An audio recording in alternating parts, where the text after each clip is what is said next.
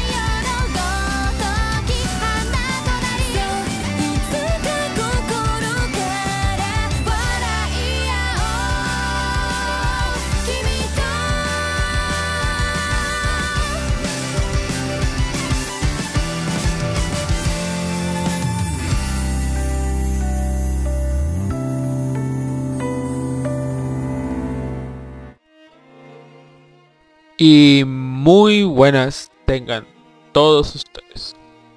Buenas tardes, señoras y señores. Bienvenidos una vez más a esto que son, o que es, lo que llamamos el podcast de un vago.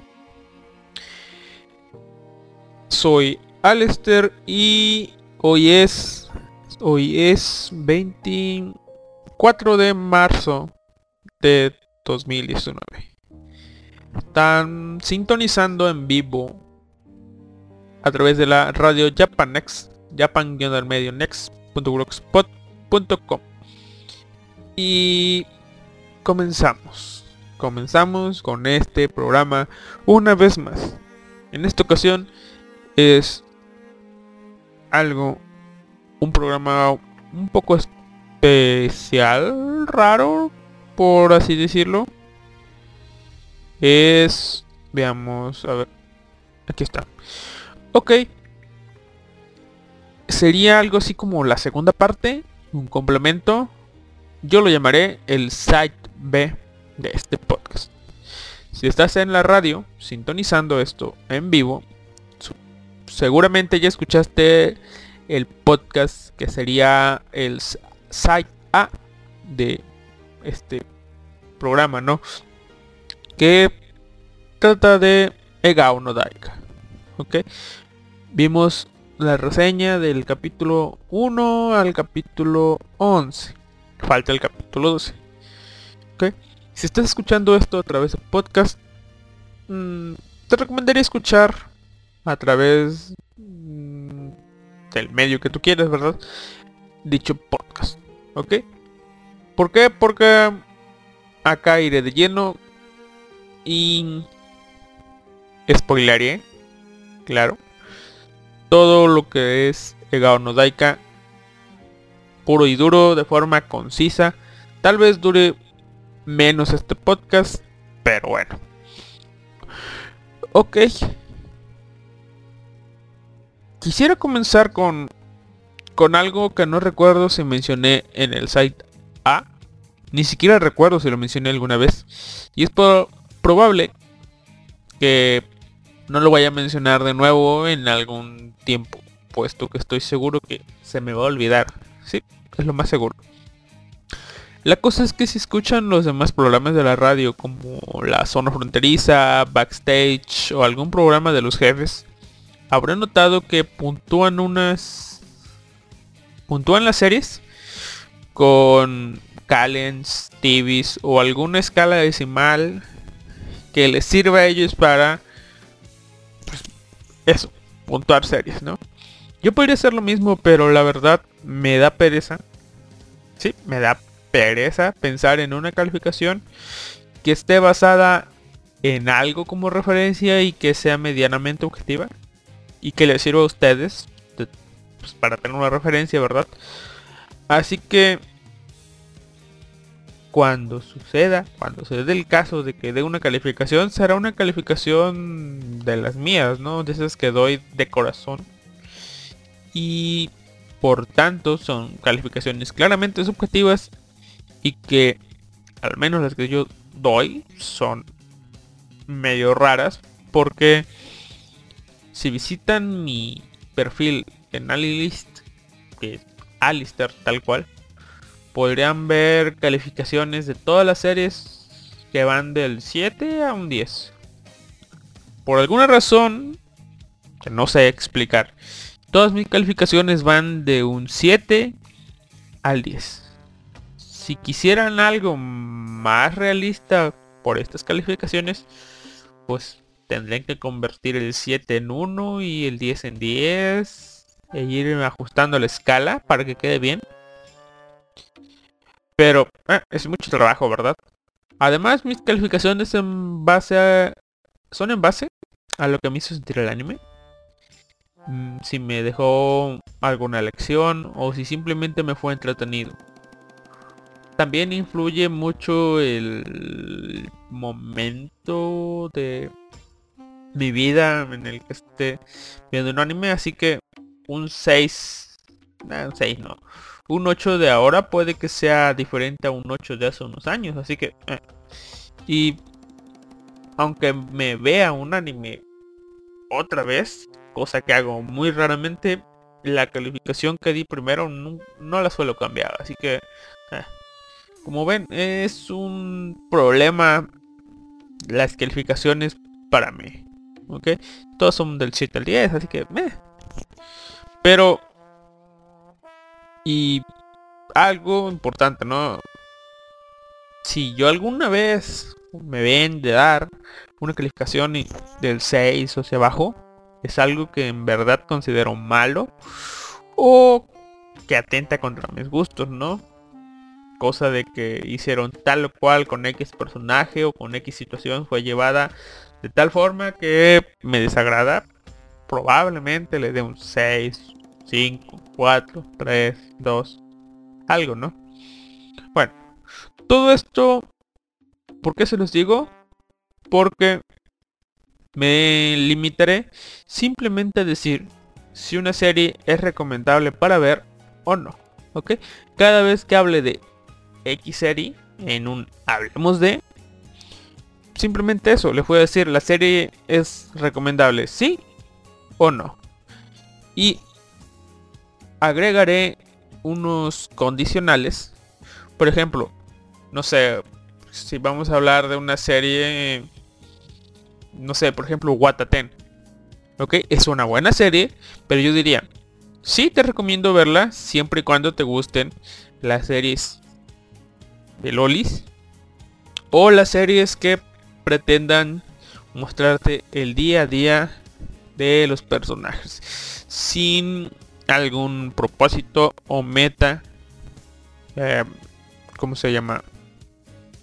sin algún propósito meta claro simplemente ver la vida de los personajes ver cómo interactúan o ver infantes en situaciones cómodas o ver alguna pervertida tratando de robarse una loli con dulces, ¿no? Si te gustan ese tipo de situaciones, podrías ver Wataten y darle una oportunidad. Es recomendable, no es recomendable si las lolis no te gustan. Por ejemplo, ¿ok? Y además también sumaré algo que hacía con amigos hace tiempo y es el Alistair Seal of Approval, algo así. El sello de aprobación de Alistair.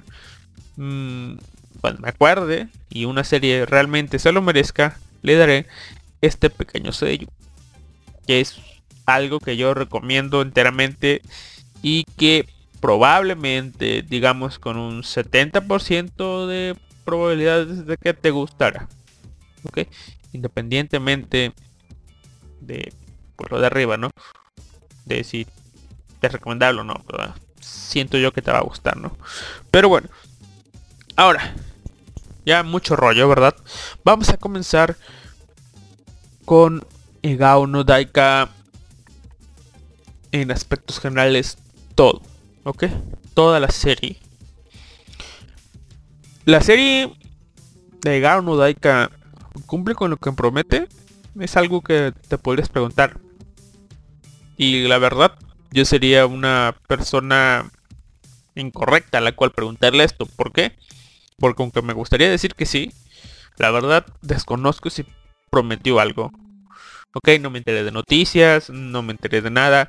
Simplemente sé que es parte del aniversario de Tatsunoko Production, de sus directores y ya. No vi trailers. La sinopsis la leí después de ver la serie, así que ah, no tengo Ah, ¿cómo les diré? No tengo esa sensación de si me había prometido algo y si me lo cumplió o no me lo cumplió, ¿no? Cumplió con un una serie de cosas que me hacen valorar un anime, ¿no? Me entretuvo pese al comienzo flojo que, que me hizo pasar. Y me dejó con varios mensajes y ella, ¿no? Así que si la serie en sí prometía un mundo lleno de sonrisas, podríamos decir lo cumplió. ¿Ok? Además, depende de con qué, con qué ojos miras la serie, ¿no? Y qué tanta paciencia le tengas. Ah, algo que quería hacer notar con esto, ¿no? Seguro han visto videos o posts de críticas o algún podcast de series donde tienden a sobreanalizar todas las historias, ¿no?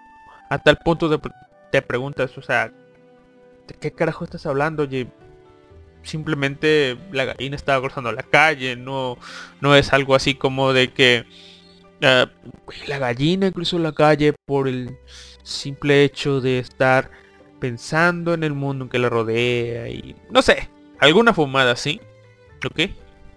a veces tienden a sobreanalizar las cosas. Pues bueno, voy a avisar, como dicen, sobre aviso, no hay engaño. Debido a que esta serie, como ya pudieron notar, si es que escucharon el site A, deja, en ciertos aspectos, deja algunas cosas al aire o partes de la historia quedan vacías para contestarse posteriormente, da mucho a entrar en suposiciones, algunas son muy obvias y por tanto me tomaré ciertas concesiones al hablar de la serie. Así que, dicho esto, vamos a comenzar con Egao no Daika Side B. ¿O no? Bueno, bueno, bueno. Antes de comenzar, supongo otra vez que escucharon el Side A. Pero si no, voy con un pensamiento de algo que me estaba picando la cabeza mientras veía la serie. ¿Ok? Bueno. Eh, esta serie aparentaba ser varias cosas que al final resultó ser, pero que no era todo. Comenzando por el opening.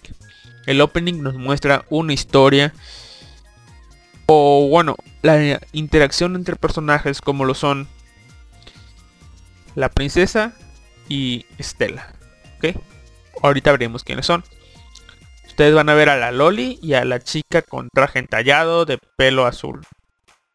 Azul oscuro. ¿Ok?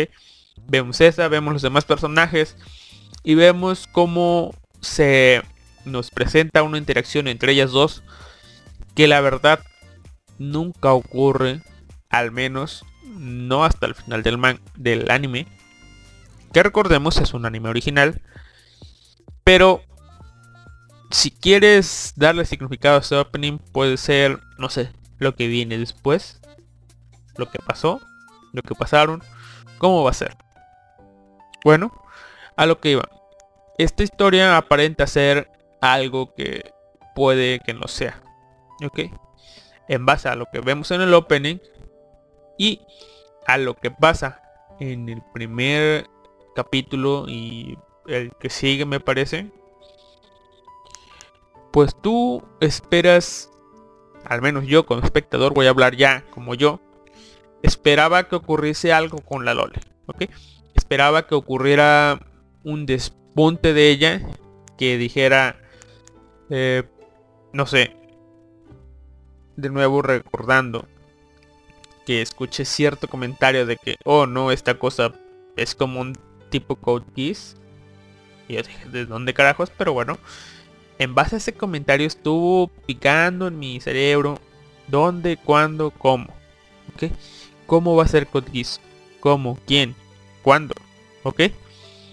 Así que, en base a todo lo que ocurrió, yo estaba esperando en cierto punto nuestra princesa Loli saliera al campo de batalla a machacar a los enemigos y como si fuera una especie de Lancelot, ella montada en una especie de Lancelot, porque sí, recordemos que hay mechas en este mundo. En esta guerra es una guerra con mechas. Esperaría ver yo a la Loli montada en un mecha único en su clase avanzado de parte del reino peleando contra Stella y al final, no sé, el poder del amor y la amistad. Después de muchas batallas sangrientas, que al poder del amor y la amistad las reuniera. Eso es lo que yo me esperaba que pasara en cierto punto. Eso sería algo como de tipo fórmula, como dije, predecible. Al final no pasó.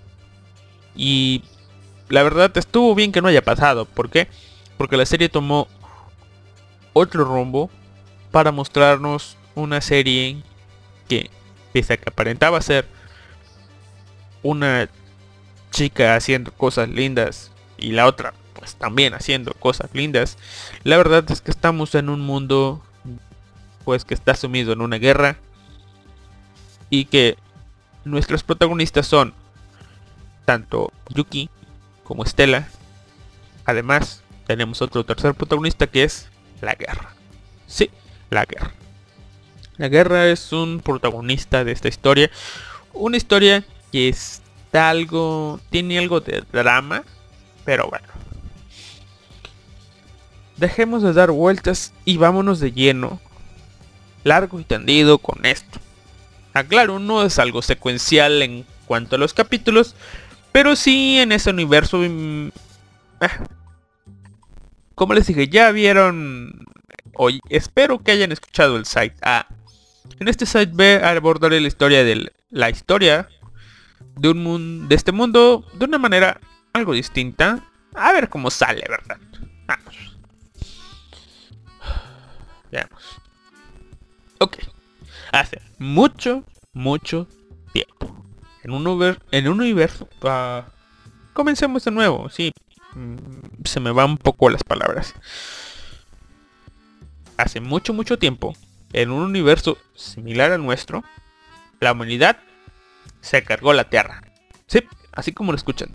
La humanidad se cargó la Tierra. Se acabaron los recursos. O algo así, ¿no?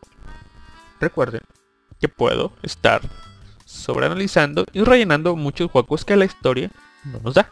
Pero esto no afecta para nada a la historia que nos presenta el anime.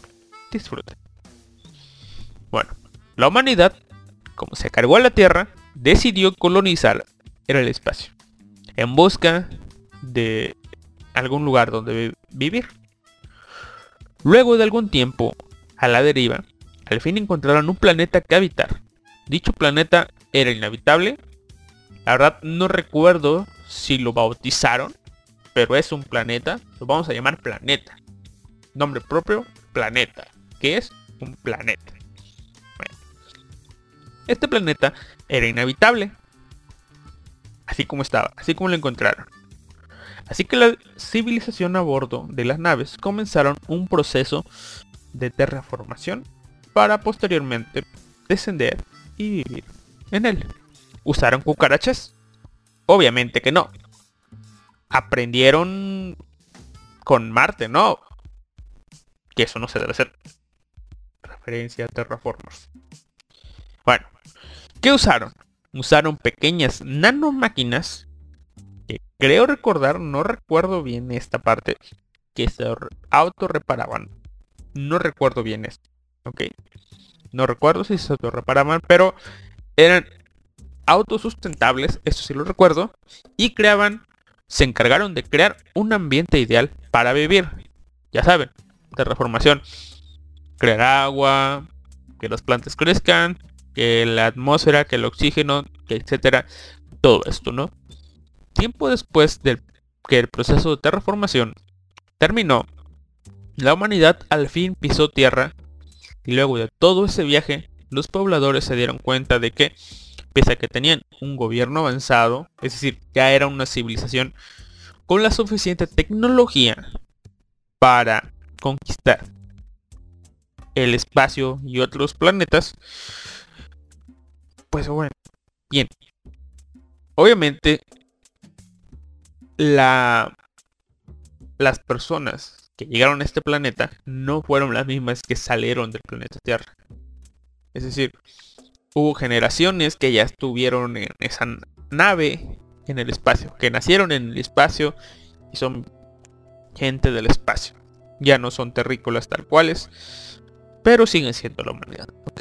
Ellos descendieron al planeta y como les dije, son una civilización avanzada, supongo que tenían un orden, alguna clase de gobierno, digámoslo, avanzado. Pero al descender, se dieron cuenta de que para crear orden y que la humanidad prosperara, era necesario imponer una jerarquía que se respetara. Así que optaron por imponer una monarquía. Y así nació el reino Soleil, que prosperó hasta nuestros días y que la humanidad vivió en tranquilidad. Tas, tas, tas, tas, ¿no? Pero la humanidad es la humanidad. Así que, además del reino de Soleil, también surgieron otros dos imperios. El imperio de Verde, que en la actualidad, para cuando nos cuentan esta historia, ya está extinto, ya no existe, solamente quedan rastros de él. Y el imperio Grandiga, la otra gran potencia de este mundo. Soleil y Grandiga, el reino de Soleil y el imperio de Grandiga. Recuerden esos nombres. Ok, bueno, seguimos. Para sorpresa de la humanidad, que llegó a este nuevo planeta, se encontraron con algo grandioso, algo que los tomó por sorpresa, algo que, que, fue como un extra, algo que es como literalmente soy un vagabundo. Oh, mira, encontré una casa que dice habítame, ¿listo? Y dentro estaba el billete de la lotería. El billete de la lotería, un billete ganador. Eso fue lo que pasó. ¿Por qué? Porque al encontrar este planeta, eso grande con lo que se toparon fue un mineral nativo de este planeta, obviamente, que era abundante, no sabría decirlo bien, pero sí había la cantidad suficiente. Y era un mineral, mineral que estaba en grandes cantidades, es decir, como una roca grande, así como un pequeño diamante, pero grandote. ¿Qué tenía de especial este mineral? Este mineral, al investigarlo, se dieron cuenta de que irradiaba energía. Por tanto, este mineral era una fuente de energía limpia e ilimitada. ¿Ok? ¿Qué le suena esto? Fuente de energía limpia e ilimitada. Como les dije, es la lotería. Supongo que pese a todo lo avanzado que era este esta civilización, seguía habiendo pues, gasolina o algo así, ¿no? Combustible. Ah, o combustible eléctrico, no sé. A ver. Déjenme checar el audio. Uno. Creo que estoy sintiendo eco. Déjenme checar. Otra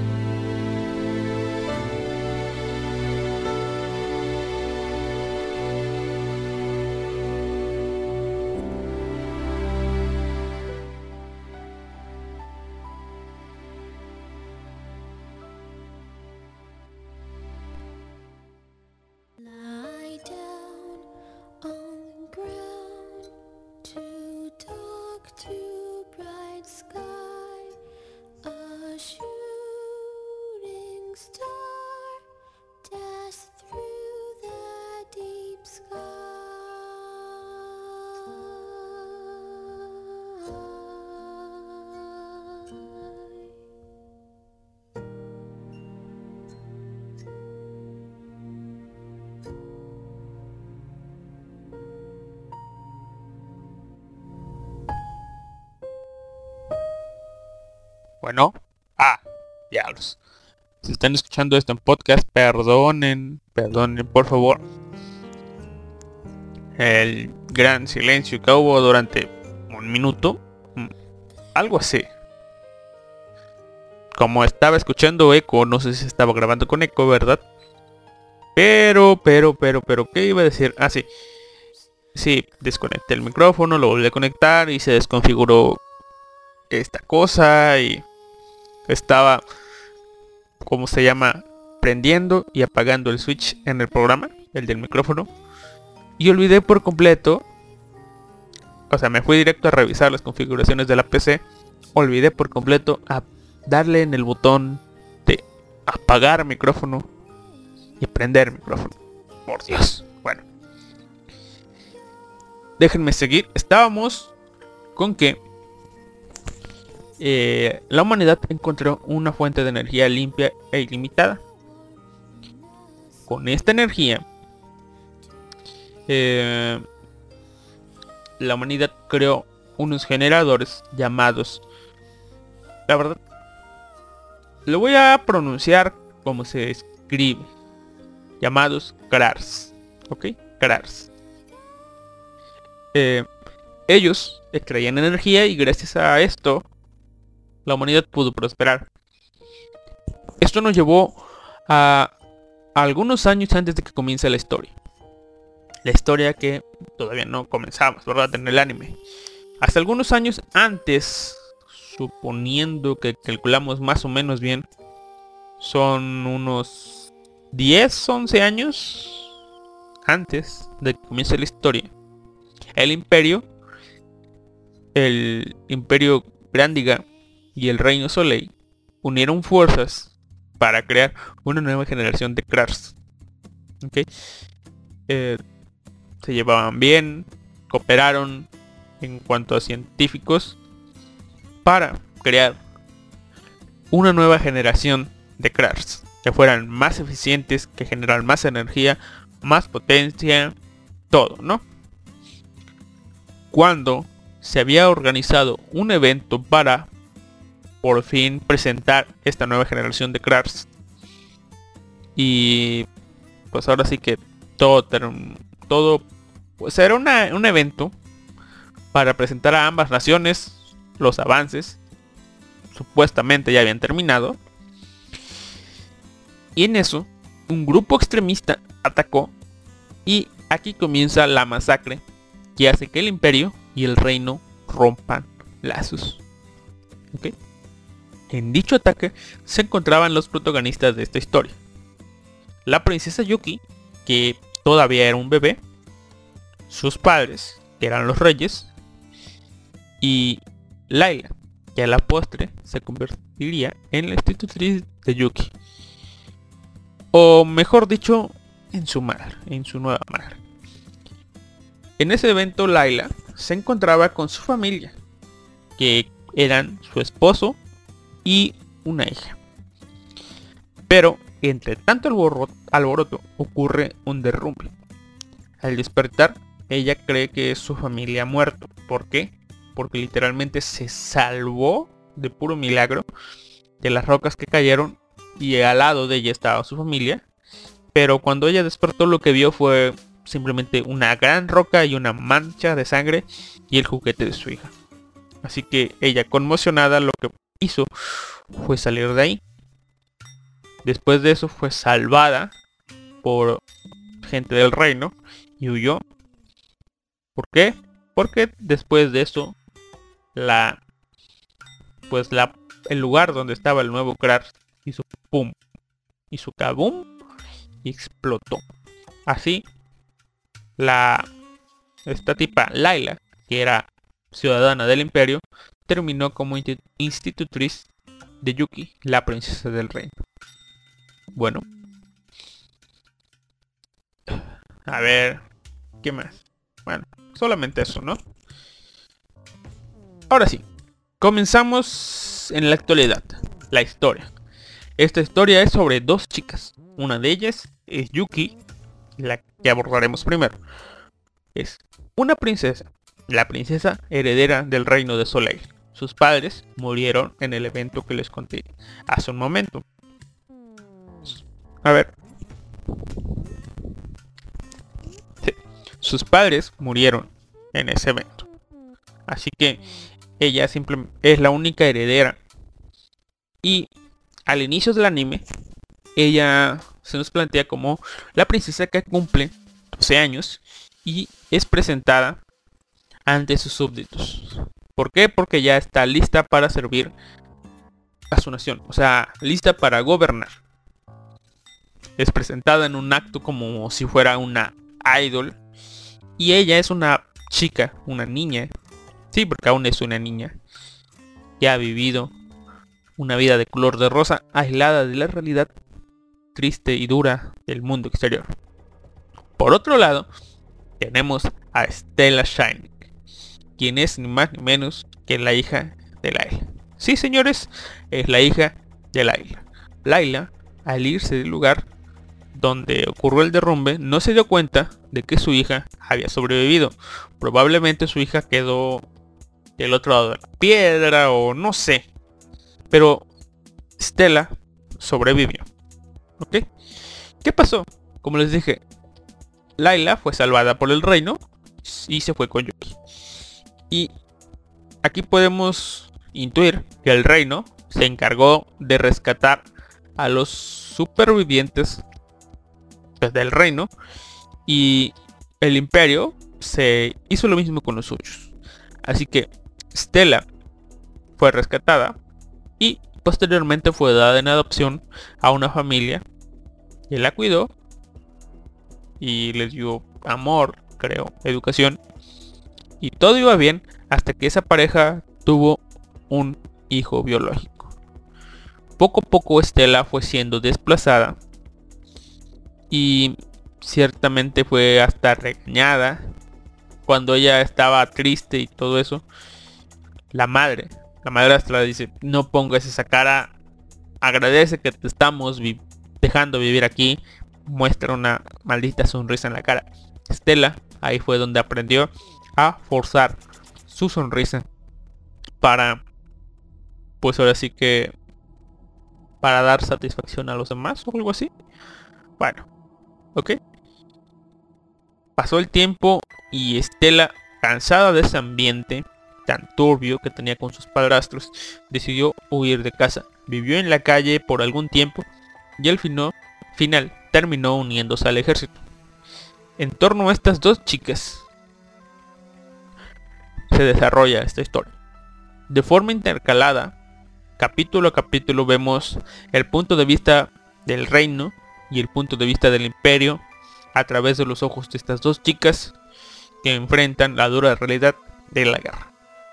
Yuki, al enterarse de que no había ningún acuerdo de paz, sino más bien todo lo contrario, que estaban en guerra, va conociendo los horrores de, pues, de la guerra y va perdiendo a seres queridos, entre ellos Joshua, su fiel amigo, su caballero, y poco a poco va cambiando su forma de ver el mundo. Sin embargo, no pierde ese, esa inocencia, esa pureza que, que, la, que la caracteriza. ¿no? Nunca la pierde. Siempre está allí. Tiene esperanza en que la humanidad pueda enfrentar todo esto y pueda salir adelante. Tanto así que sus súbditos se empeñan en querer proteger esa sonrisa. La sonrisa que solía tener la princesa Yuki antes de enterarse de la guerra. ¿Mm? Ya pueden darse una idea de por qué se llama así el anime. ¿Ok? Mientras tanto, Stella, quien ha vivido una vida dura y que pese a que está en la guerra, siempre muestra una sonrisa incluso si está apuntando a niños indefensos. Se nos plantea la idea de que ella ha perdido sus sentimientos, de que es alguien que está dañado psicológicamente por la guerra. Y poco a poco a lo largo de los capítulos se nos muestra que no es así, que ella conserva sus emociones y poco a poco las va a recuperando recuperando, o mejor dicho, las va sacando a flote, las va mostrando, gracias a la interacción que tiene con su escuadrón, con su amiga, con su líder, con sus otros compañeros. Bueno, como les digo, ellos, ellas son nuestros protagonistas que están viviendo en la guerra. Pero se preguntarán, ¿por qué diablos hay una guerra? no se supone que hay energía limpia, que aparte de la masacre hay algo más. Bueno, creo que solamente lo mencionan una vez en el anime, pero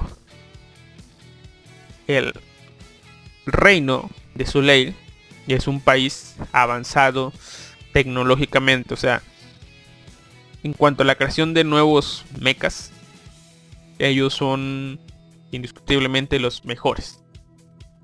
Sus mechas tienen una tecnología más avanzada. Ellos en el reino tienen alimento suficiente para ellos. O sea, es un país muy próspero. Pese a que se nos da también la información de que aunque en el campo de alimentos están bien, poco a poco, año con año, las cosechas han ido disminuyendo, pero siguen siendo buenos productores. Por otro lado, tenemos al imperio. El imperio tiene recursos minerales, supongo yo que acero, hierro o cosas de ese estilo, materia prima para construir mechas. Su tecnología no es tan avanzada como la del reino y tampoco tienen tanto alimento. O sea, ellos pueden, pueden construir mechas a diestra y siniestra. De hecho lo dicen, son mechas producidos en masa, mientras que los mechas de los reinos son del reino son más artesanales, es decir, son menos como les diré, son menos son son más detallados, pero su cantidad es menor. Así que el imperio es el que comienza el ataque. De hecho, toda la guerra es una incursión del imperio a territorio del reino. Comienza atacando la frontera, donde ganan y donde el amigo de la princesa es asesinado. Bueno, no es asesinado, es simplemente herido de gravedad y posteriormente muere en cama. Aquí podemos ver cómo le niegan el jodido derecho a, eh, a morir heroicamente. Bueno, la el, el anime en cuanto a la guerra se nos va va de eso, ¿no? La incursión del imperio hacia el reino. Poco a poco va ganando terrenos. Vemos un mapa del continente donde vemos que el imperio está al norte. Tiene una extensión muy pequeña comparado con el reino. Obviamente ambas son extensiones grandes, pero el reino ocupó más el, el imperio va atacando diferentes frentes, el reino va perdiendo diferentes frentes. Tanto que la princesa estaba en una capital, en un estado al norte, fue desplazada a la capital del reino y posteriormente al sur. Es decir, la reina, eh, sí, la reina, podríamos decir, la princesa Yuki tuvo que ir retrocediendo, dejando atrás ciudades importantes para ella mientras que el imperio iba conquistándolas. acá. En determinado punto, la princesa toma, digamos que, curso de acción. Después de que la capital es tomada y eh, uno de sus subordinados es tomado de rehén, eh, la princesa decide tomar las riendas del asunto y gobernar. Obviamente todos le hacen caso porque es la princesa es la reina, la monarca, aunque es una niña de 12 años. Pero si se la ve estudiando libros de estrategia, hechos por el Loach seguramente. Y la estrategia que adopta la princesa es, ok, tu imperio me estás dominando, me estás ganando, tienes más cantidad y pese a que en cuanto a habilidad no estamos tan a la par, o sea, no estamos diferentes. La cantidad es lo que me abruma, así que abandonaré las ciudades. Y eso es lo que hace. La princesa lo que hace es evacuar a la gente, usa recursos del ejército para evacuar a la gente. Después se lleva el alimento de las ciudades y todo lo que es los suministros y posteriormente abandona la ciudad. Así, el imperio llega a la ciudad y literalmente se queda con la tierra, pero no hay nada, no hay pobladores, no hay recursos, no hay nada, solamente es una tierra vacía. Así que el imperio la conquista, establece, pero generalmente el imperio como no haya nada, simplemente se retira a otro lugar del frente a conquistar y después el reino regresa a recuperar esa tierra. Eso es lo que va haciendo.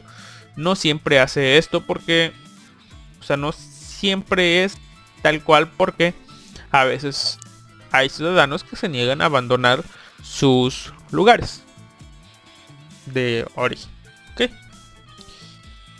Y poco a poco se nos va mostrando pues toda esta guerra, ¿no? Las consecuencias que tiene y las consecuencias son muertes sin sentido por ambos bandos. Como les dije, capítulo a capítulo vamos de un capítulo desde el punto de vista del reino, un capítulo desde el punto de vista del imperio y así sucesivamente. Hasta llegar casi al final. Mientras pasan todos estos capítulos se nos muestran flashbacks que revelan información importante como cómo llegaron los humanos a este planeta, el pasado de Laila, el pasado de los padres de, Yuki. Todo lo que les conté al principio es parte de flashbacks y se siente de cierta forma ah, amén. ¿Ok? Ahora, el director de esta serie parece que tomó un curso intensivo con Gen Urobochi. Sí, señores, muerte tras muerte, como les digo. A veces ya llega al punto de ser un poco predecible lo que es la muerte. O sea, si bien no es predecible, dices tú, vaya, es esperarse, ¿no? Es esperarse que haya pasado esto. Ok, el factor sorpresa se va desgastando un poco. ¿Por qué? Porque literalmente todos están muriendo todos. Así que sumado a eso de que hay gritos de lolis desgarradores, Dios. Por eso les digo, este tipo es como Gen Urobochi o algo así. Clases intensivas con Gen Urobochi. Es lo que tomó este tipo. Bueno. Eh, seguimos con la historia. Vamos punto a punto todos los que le voy narrando. Hasta que llegamos al capítulo 8, capítulo 9. Creo que son esos dos capítulos. Y si no son el 9 y el 10. Donde vemos el intento desesperado por la princesa Yuki de retirarse en su última retirada. Y uno de sus caballeros, fieles caballeros, se queda a repeler el ataque del imperio. Donde posteriormente termina muriendo de una forma mm, trágica, heroica, una forma, la palabra es épica, ¿ok? Acaba con una unidad enemiga y termina muriendo, o sea, entrega su vida por la princesa. Es lo que pasa, termina y se nos muestra completa y claramente como la princesa sufre la pérdida de sus de su gente no termina el capítulo y vamos al siguiente. En el siguiente tal vez como ya mencioné en el site A fue culpa mía pero no me lo vi venir hasta el final de la serie. Fue una sorpresa grata la que me lleve un poco despistado de mi parte tal vez ok estamos en el punto de vista del imperio y el imperio es mandado a una misión de conquistar cierta ciudad. Como les repetí, la táctica... Es que yo me quedé con mucho con la táctica de la princesa. La táctica de la princesa era vacía todo y te vas. Vacías todo y te vas. Así que yo pensé que era eso que estaba la ciudad vacía. Y ya, había visto la batalla anterior del capítulo anterior y pensé que esta era otra en el mismo lugar. Pero me di cuenta al final de que no. Literalmente estábamos viendo la misma batalla del capítulo anterior en este capítulo. Pero ahora desde el punto de vista del imperio. Mejor dicho, del punto de vista de Estela. Esa muerte de forma épica que tuvo el súbdito de Yuki fue venciendo al comandante o al líder de escuadrón de Estela que se interpuso entre el ataque de el súbdito de Yuki y Estela o sea bloqueó y se atacaron los dos. el los dos comandantes se atacaron entre ellos y terminaron muriendo. Ok. Eh, en sí, lo que pasó fue que el comandante de Stella mató al al súbdito de Yuki, pero el súbdito de Yuki dejó en muy mal estado el mecha del comandante de Stella. Por tanto, terminó explotando. Ambos terminaron muriendo. Y obviamente el imperio terminó ganando, pero eh, esa batalla. Pero Yuki escapó, que fuera el propósito de este ataque. Y sí, podemos ver al final la muerte o la despedida del comandante que les, que les dijo una última cosa, una última petición, que les dijo, por favor, no mueran, sean capaces de ver lo que hay más allá de esta guerra. Palabras que se quedaron en el corazón de Estela y que tendrán mucho significado para el final de la serie. Bueno, dos capítulos, una batalla, dos puntos de vista. Con esto pudimos ver claramente el enfoque que quería darle esta serie. Que la guerra tiene pérdidas en ambos bandos. Como les dije antes, en una guerra en el mundo real el ganador o los buenos son los que ganan, los malos son los que pierden. Así es. La realidad. Ya lo, ya lo han dicho muchas veces. Si Hitler hubiera ganado, Hitler tenía razón y Hitler estaba en lo correcto. Pero como perdió, es el mal. Así con esta serie nunca nos dieron a mostrar empatía con un bando y decir o el reino es el bueno o el imperio es el malo.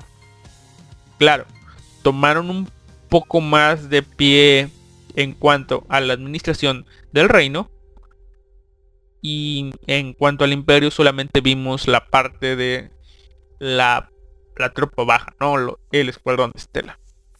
Pero aún así no empatizamos completamente con ninguno de los dos. Tampoco sentimos que ninguno de los dos sea los malos realmente.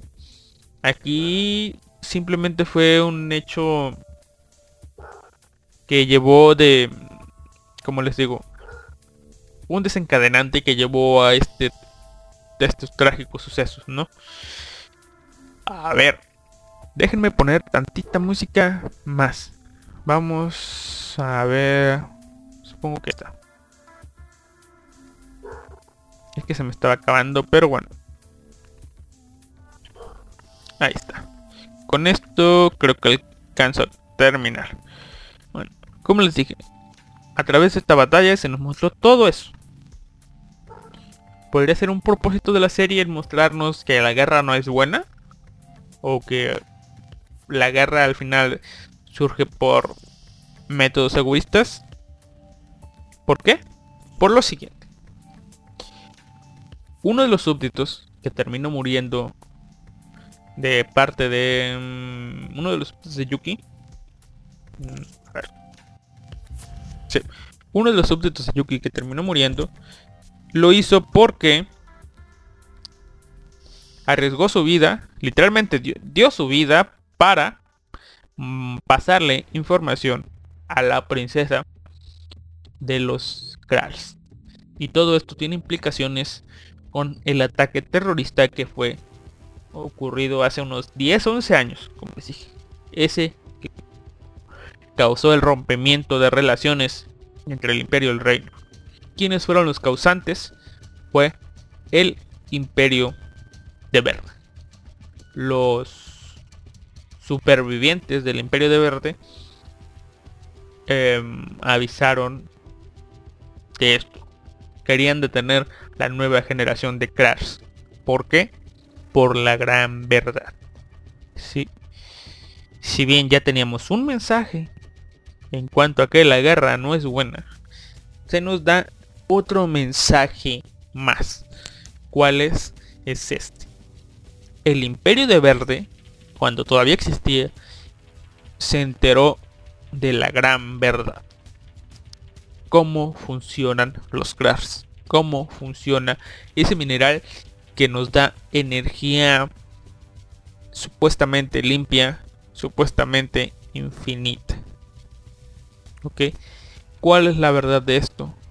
La verdad es que el mineral no causa la energía tal cual. ¿Recuerdan esas nanomáquinas que mandaron para terraformar la Tierra? Eran miles, millones de nanomáquinas. ¿Qué es lo que hace el mineral? Supongo, porque de nuevo entramos en terreno de las suposiciones, que el mineral simplemente irradiaba alguna especie de onda que al hacer contacto con estas nanomáquinas, nanomáquinas producía energía. Es decir, el mineral usaba como catalizador, si pudiera ser correcta la palabra, eh, a las nanomáquinas. En sí lo que hacía, el mineral, mineral consumía a las nanomáquinas. Y esto es lo que causaba la energía. Los generadores lo que hacían era extraer la energía generada de este consumo. Y así obtenían la energía. Pues bien, los generadores existentes lo hacían de una manera, supongo que moderada y estable. Los de nueva generación que producían más energía consumían más nanomáquinas. ¿Y cuál es el problema aquí? ¿El planeta ya está terraformado? Sí, pero eh, las nanomáquinas mantenían la terraformación del planeta. Es decir, ¿recuerdan eso que les dije que las cosechas año con año iban disminuyendo? Pues todo eso era ¿por qué? Porque iban consumiéndose nanomáquinas. Es decir, las nanomáquinas seguían encargándose del ecosistema de todo el planeta. Sin nanomáquinas, el planeta volvería a ser inhabitable. Así que deberían de moderarse el uso de los crars para poder vivir bien. ¿Qué nos lleva a esto? Pues básicamente que si el uso de recursos de mm, energía era valía el cargarse el mundo, literalmente. O sea, vivir unos cuantos años bien para después irnos a la mierda o vivir sin las comunidades o facilidades que nos da este método de energía y vivir años y años. ¿Ok? Eso es lo que el imperio de verde trataba de evitar. ¿Por qué? Porque si bien los planos de los primeros generadores consumían las nanomáquinas, todo estaba para que tardaran como mil años en acabarse todas las nanomáquinas. Los nuevos generadores iban a consumir las nanomáquinas de manera más rápida y todo se iba a ir al carajo. Pueden hacer la extrapolación de todo esto a un ambiente real. El petróleo tal vez. No sé. Ustedes piensen eso por ustedes mismos. Pero a mí eso es lo que me dejó. La guerra y esta parte de los recursos naturales. Pues... Bueno. Ahora. El imperio de verde. ¿Por qué llegó al terrorismo? Porque se nos plantea que toda esta información que la estoy contando la tenía el imperio Grandiga. El emperador lo sabía. Pero le valía un carajo. Y se nos plantea la situación de que el Imperio de Verde avisó tanto al reino como al emperador, el Imperio Grandiga de estos problemas, pero hicieron de la vista gorda. Si bien puede que no el emperador ni los reyes en sí, sino que los políticos que estaban un escalón abajo. Taparon esta información para que no llegara a los gobernantes. Y entonces, pues, el imperio de verde fue exterminado. Esta información fue sellada. Y pasó lo que pasó, los extremistas, la guerra, todo esto. La princesa Yuki se entera de esto y decide por sus huevos idear, por sus ovarios, idear un plan. Un plan digno, se van a ir a molestar a algunos, ¿no? Pero digno de Lelouch. El plan de, me vale un carajo de que todos me odien, yo voy a salvar este mundo. Es la manera que creo que pueden salvarse. ¿Es correcta o no? No sabemos. Todos los mechas, todo, todo, todo funciona con generadores CRARS. Es decir, todo. Parte de la información que recibió Yuki del tipo que se sacrificó es que el Imperio de Verde tenía unas instalaciones que podrían recrear un experimento que Laila descubrió, que básicamente es sobrecargar un generador hace que este explote, digamos, no explota literalmente, sino que la sobrecarga fríe todo, todo, toda la energía, todos los generadores que estén cerca. Y esto inutiliza la energía, es decir, no hay más cracks, no hay más consumo de máquinas, por tanto, si hacemos esto con todos los generadores del mundo, pues no habría energía que moviera estos robots. Por tanto, no habría consumo de nanomáquinas. Por tanto, eh, pues viviríamos eternamente en este planeta porque las nanomáquinas son autosustentables.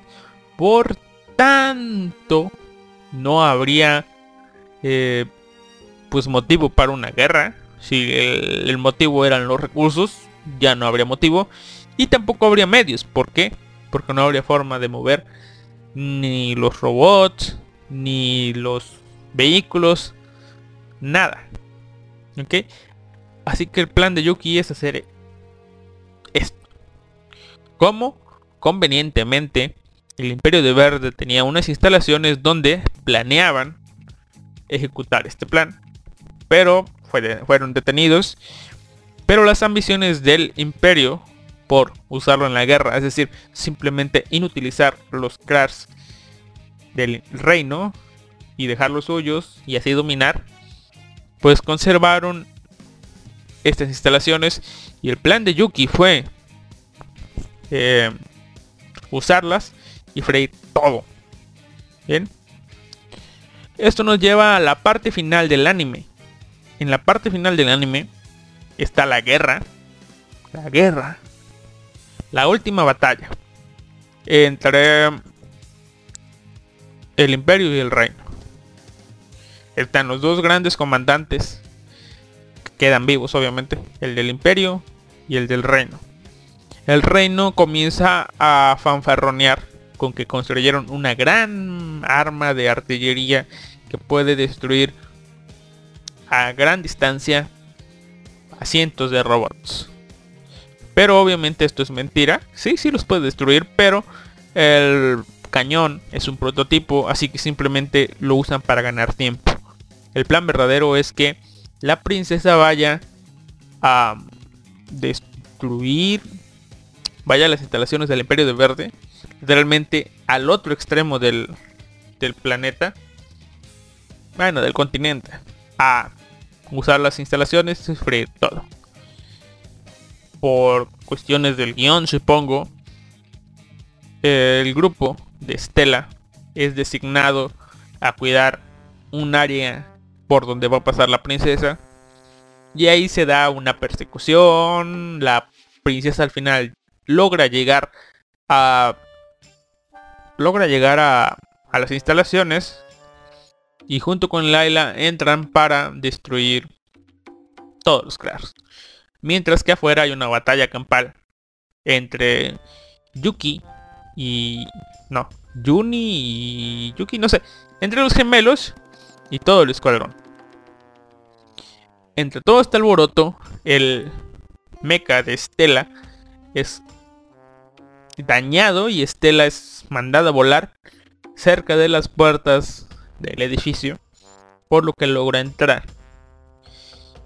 Eh, se da un aviso de que un enemigo está entrando donde está la princesa y donde está Laila.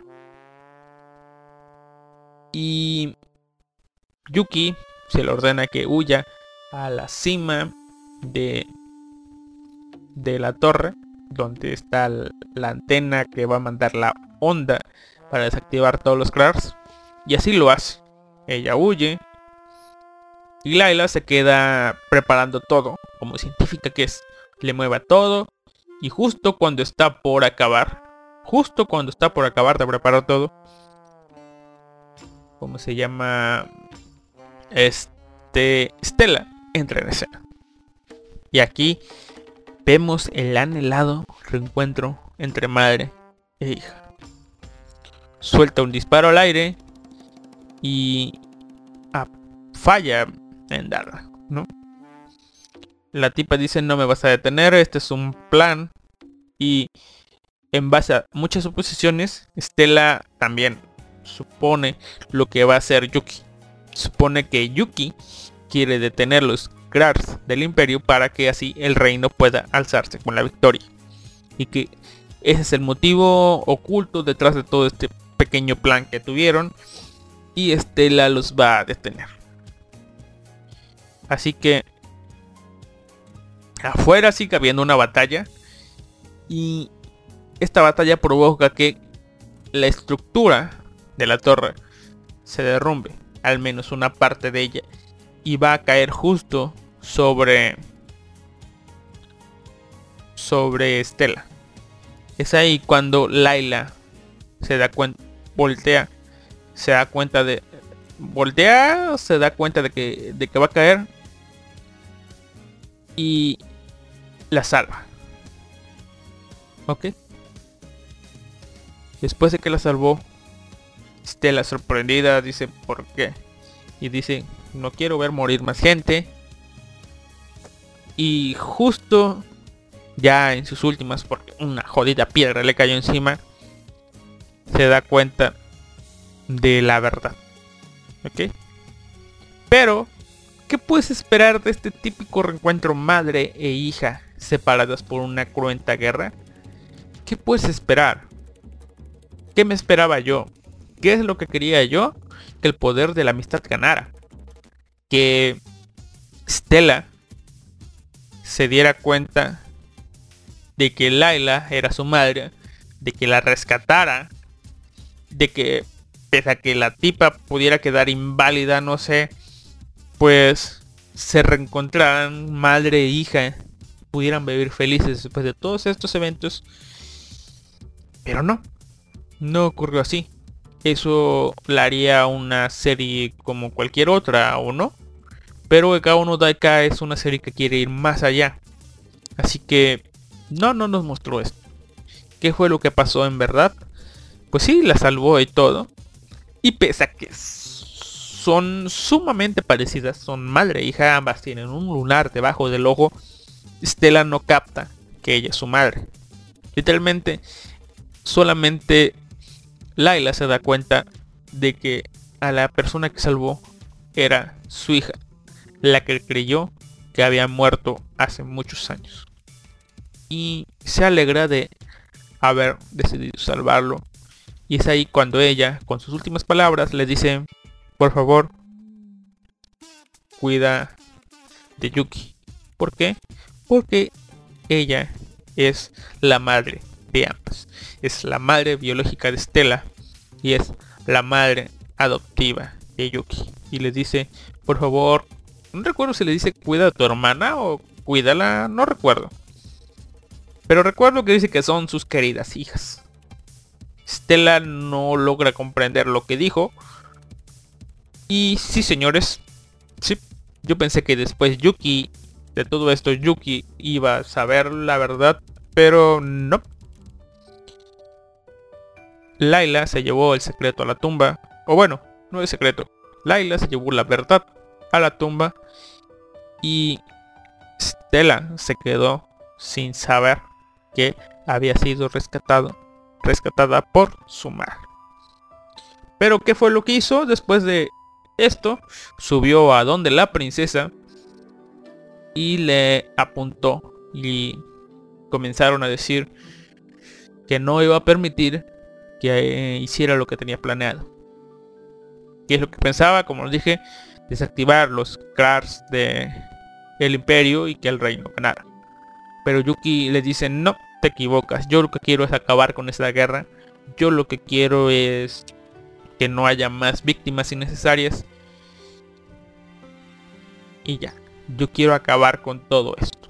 No quiero que haya más pérdidas. Voy a acabar con todo, voy a pagar con esto. Y Stella comprende lo que dice la princesa. Como soldado sabe que debe de impedirlo, pero ella muy en el fondo sabe que la princesa tiene razón. No creo que no está tan de acuerdo con ese método porque conllevaría perder la fuente de energía que tiene todo el mundo, pero si eso acaba con la guerra, ella decide seguir las palabras que le dio su madre, que no sabe que es su madre, y apoya a la princesa y dice, bueno, espero que esto no traiga problemas o no sé cómo le dice, pero al final las dos terminan pulsando el gran botón que acabará con ese gran recurso energético de la Tierra. Después de esto, una escena muy bonita. Todo, los robots, todos los las cosas que tenían que eran, no sé, sustentadas por este método de energía se detienen y volvemos a un mundo sin energía. Todo muy bonito, ¿verdad? ¿Alguien quiere pensar en los hospitales de este mundo? Probablemente mucha gente murió, pero bueno. Quiero creer que Yuki tenía pensado esto. O que los hospitales tenían energía de reserva. Porque pese a que se nos plantea la idea de que todo va a quedar en piedra. Porque antes todo era con iPads, por así decirlo. Ahora todo es con papelitos Todavía hay vehículos motorizados, así que puede que haya algún tipo de energía eléctrica, energía solar o energía por combustible fósil, no sé, pero todavía hay autos de los normalitos. Los medios de transporte que usaban para la guerra, esos ya ya no, ¿verdad? Pero al menos autos normalitos y cuatro ruedas todavía se ven en ese mundo. Después de todo este embrollo, la este se nos muestra el desenlace de esta serie. La princesa Yuki toma el liderazgo del reino. Supongo que ya debe ser la reina de Soleil. Y el emperador firman un acuerdo.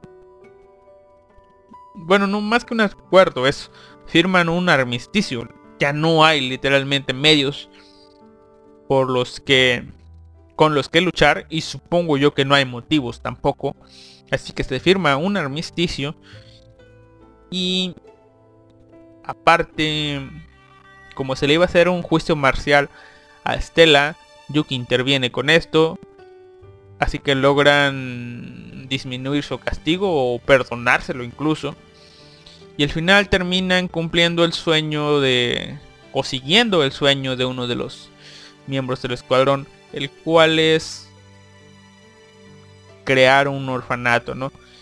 Stella y su amiga crean un orfanato, Yuki va de vez en cuando al orfanato de todos los niños que perdieron a sus padres en la guerra. Y este es el final. Al final Stella y Yuki terminan con una gran sonrisa en su rostro. ¿Y cuál fue el precio de esta sonrisa?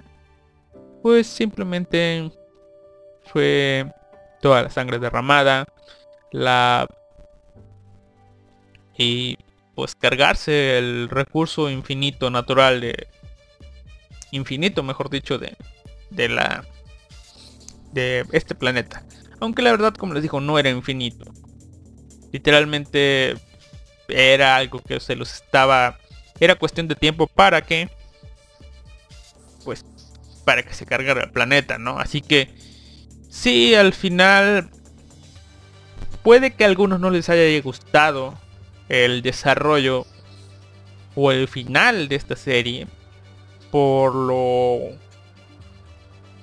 porque no toma el camino fácil.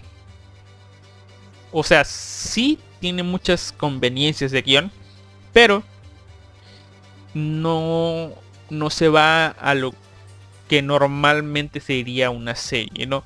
Como que madre e hija se reencuentren, que mínimo se digan o se conozcan que son madre e hija. Aquí no, no se conocen, simplemente fue una tipa que la salvó y ya. Fue algo que se llevó a la tumba. Pudimos ver la guerra desde ambos puntos de vista. Pudimos ver las pérdidas que ocasiona una guerra. Las circunstancias por las que el egoísmo humano puede llevar a la guerra. Todo eso, ¿no? En una serie de 12 capítulos. Para un anime que comenzó, a mi parecer, o al menos en lo personal, de flojera, ah, está bien para mí. Así que, ¿un anime recomendable? ¿Sí o no? ¿Tiene el sello de calidad de Alistair? No, no, no tanto. ¿Recomendable? Sí. Si logras darle tiempo a que una serie se desarrolle por completo. Es decir, si no te importa ver todo el anime, en este caso 12 capítulos, para entender por completo la serie. Porque como les digo, quedan algunas cosas al aire y solamente se responden muchos capítulos más adelante. Si te gustan las series de corte bélico y más más de más que eso dramático, guerra y drama, la combinación de las dos. Si te gusta esto, dale una oportunidad a esta serie. ¿Por qué? Porque si solamente te gusta la guerra y no el drama, o si te gusta el drama y no la guerra, o si te gustan los mechas en sí, si solamente te gusta uno de estos géneros, obviamente ciencia ficción, esto es ciencia ficción, donde te presentan cosas pero no te explican a detalle cómo funcionan. Te tiene que gustar la combinación de todo esto. ¿Por qué? Porque no se aborda tanto a los mechas. No hay tantas batallas de mechas. Pero sí los hay de estrategia. Pero tampoco hay tanta estrategia. Obviamente lo que predomina es el drama. Pero... Y... Digamos que... ¿Recuerdan eso de enemigo en turno? pues acá es el que se muera en turno, ¿ok? No digo que todos los capítulos muera alguien, pero es algo muy... Muy de que alguien va a morir. No te encariñes con nadie. Puedes encariñarte con Estela y con Yuki. Con los demás, no te recomiendo que te encariñes. Y mira, no recuerdo si en el Saita mencioné quienes murieron. Aparte de Joshua y Laila ahora, ¿verdad? Y, el, y los dos súbditos que no mencioné quiénes son. Pero, eh, sí, muere gente de ambos bandos. Unas más emotivas que otras. Algunas son hasta anticlimáticas, si pudieras verlo así. Pero bueno. Chicos, esto ha sido todo por hoy si algún alma me está escuchando en Radio Japanex, pues hola. No vi ningún comentario, así que bueno. Este podcast y el otro también, el site A y el site B, trátenlo como un solo podcast. Es el podcast de la semana. De la semana... De la semana 17 al 23. Ok, de nuevo me estoy tomando concesiones haciendo el podcast el 24, pero no se preocupen. Esta semana habrá otro podcast, probablemente el día martes haga transmisión y lo esté subiendo el fin de semana, no sé. Pero sí, habrá otro podcast en esta semana. No importa que este haya sido doble, no tiene nada que ver, es el mismo tema y ya, probablemente sea de los corredores, probablemente no, no sé, la verdad. Y ahora sí, eso ha sido todo por hoy. Y los dejo de nueva cuenta con el ending de Egaon no Taika. Adiós.